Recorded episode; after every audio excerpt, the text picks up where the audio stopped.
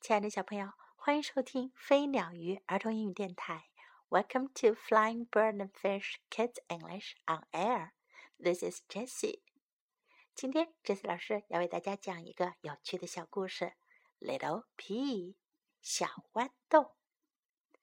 This is the story of Little Pea, Mama Pea, and Papa Pea. 这是一个关于小豌豆。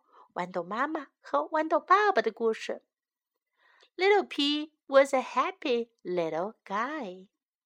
小豌豆是个快乐的小家伙。He liked to do a lot of things。他喜欢做很多事情。He liked rolling down hills, for example, super fast。比如说，他喜欢从山坡上滚下来，滚得飞快。He liked hanging out with his pea pals. 他喜欢和他的豌豆小伙伴们一起玩耍。He liked it when Papa Pea came home at the end of the day.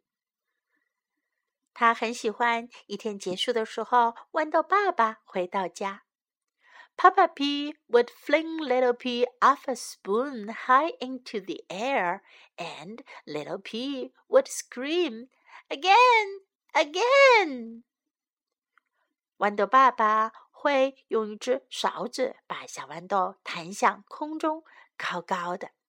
小豌豆会尖叫道：“再来，再来！” At bedtime, little Pea very much liked snuggling with Mama Pea and hearing stories about what Mama Pea was like when she was a little pea. 睡觉时间， 小豌豆很喜欢和妈妈依偎在一起，听妈妈讲她小时候的故事。But there was one thing that little pea did not like。可是有一件事情，小豌豆可不喜欢。Candy，糖果。That's what you have to eat for dinner every night when you're a pea。 那是一颗豌豆晚饭时候必须要吃的东西。Candy, candy, candy，糖果，糖果，糖果。Monday, red candy，星期一吃红糖果。Tuesday, orange candy，星期二吃橙色糖果。Wednesday, yellow candy。星期三吃黄色糖果。Thursday, purple and pink polka dotted candy。星期四要吃紫色和粉红色圆点糖果。Friday, striped candy。星期五要吃条纹糖果。Saturday, swirly candy。星期六要吃漩涡糖果。Sunday rainbow candy，而星期天却要吃彩虹糖果。Little Pea hated all of it，小豌豆痛恨这所有的糖。If you want to grow up to be a big, strong pea, you have to eat your candy, Papa Pea would say. 豌豆爸爸会说如果你想长大成为一颗高大而强壮的豌豆，你必须得吃你的糖果。If you don't finish your candy, then you can have dessert. Mama P would say. 豌豆妈妈会说：“如果你不吃完糖果，你就不能吃甜点心了。” How many pieces do I have to eat? 我得吃多少颗糖果呀？Eat five pieces and you can have dessert。吃五颗糖，你就可以吃甜点了。Five pieces, he whined。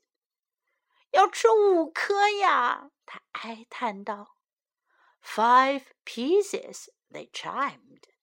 爸爸妈妈异口同声地说：“要吃五颗。”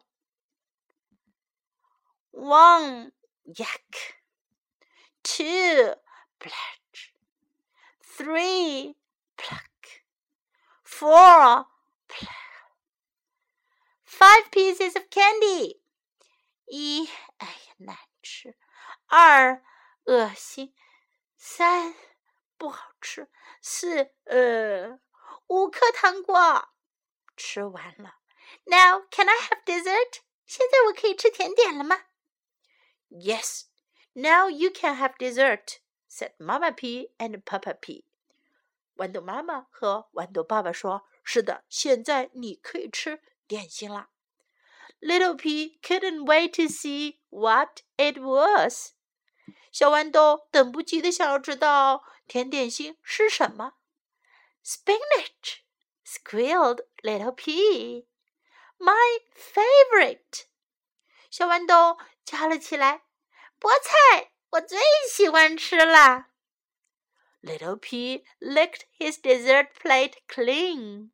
小豌豆把他的甜点盘子舔得个干干净净。Yum, yum, extra yum，好吃，好吃，超级好吃。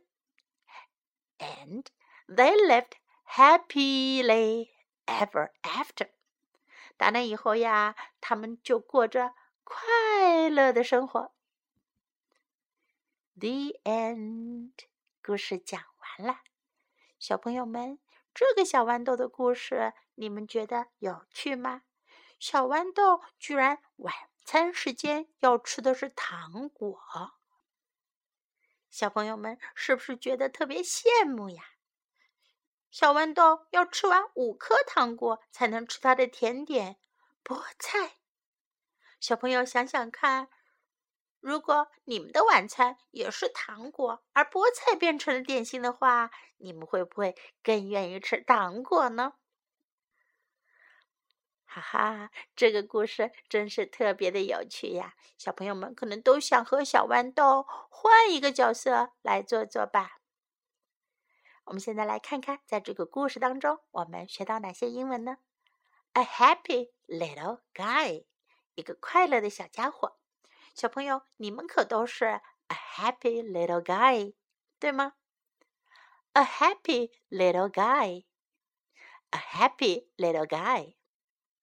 A lot of things，很多东西。A lot of things，a lot of things。At the end of the day，一天结束的时候，at the end of the day，at the end of the day。Again，再来，again，again，candy 糖果，candy，candy，red 红色，红色的，red，red。 orange 橙色，橙色的，orange orange yellow 黄色，黄色的，yellow yellow purple 紫色的，purple purple pink 粉色，粉色的，pink pink rainbow 彩虹，rainbow，rainbow。下面这句话你一定是非常熟悉的。If you want to grow up to be a big, strong pea, you have to eat your candy. 如果你想要长成一个高大强壮的豌豆，你就得吃掉你的糖果。不过爸爸妈妈们要说的肯定会是：If you want to grow up to be a big, strong boy, girl, you have to eat your dinner. 如果你想要长成一个高大强壮的男孩、女孩，你就得吃掉你的晚餐。If you want to grow up to be a big, strong pea, you have to eat your candy.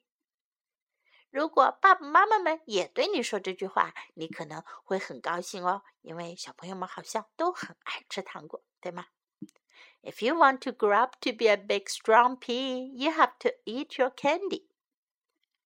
Now, can I have dessert? 现在我可以吃甜品了吗？Now, can I have dessert? Now, can I have dessert? Now you can have dessert. 现在你可以吃甜品了。Can I 是我可以吗？You can 是你可以。Now you can have dessert. Now you can have dessert. 我们再来听一下这个有趣的小故事吧。Little Pea. This is the story of Little Pea, Mama Pea, and Papa Pea. Little Pea was a happy little guy. He liked to do a lot of things. He liked rolling down hills, for example, super fast. He liked hanging out with his pea pals. He liked it when Papa Pea came home at the end of the day. Papa Pea would fling Little Pea off a spoon high into the air, and Little Pea would scream, Again, again! Bedtime, Little Pea very much liked snuggling with Mama Pea and hearing stories about what Mama Pea was like when she was a little pea. But there was one thing that Little Pea did not like candy. That's what you have to eat for dinner every night when you're a pea. Candy, candy, candy. Monday, red candy. Tuesday, orange candy. Wednesday, yellow candy. Thursday, purple and pink polka dotted candy. Friday, striped candy.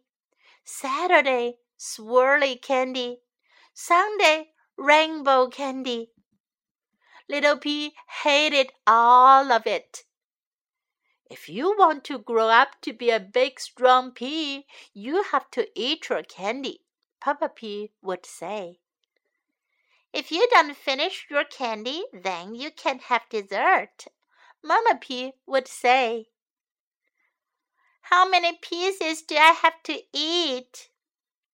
Eat five pieces and you can have dessert. Five pieces, he whined. Five pieces, they chimed. One, yak. Two, bletch. Three, plack. Four, plow. Five pieces of candy. Now can I have dessert? Yes, now you can have dessert, said Mama Pea and Papa Pea.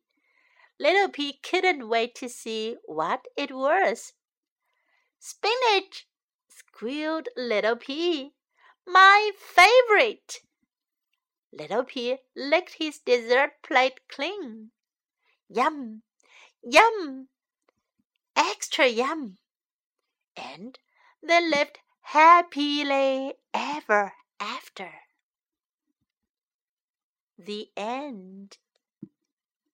And now it's time to say goodbye. I'm sure you like this story.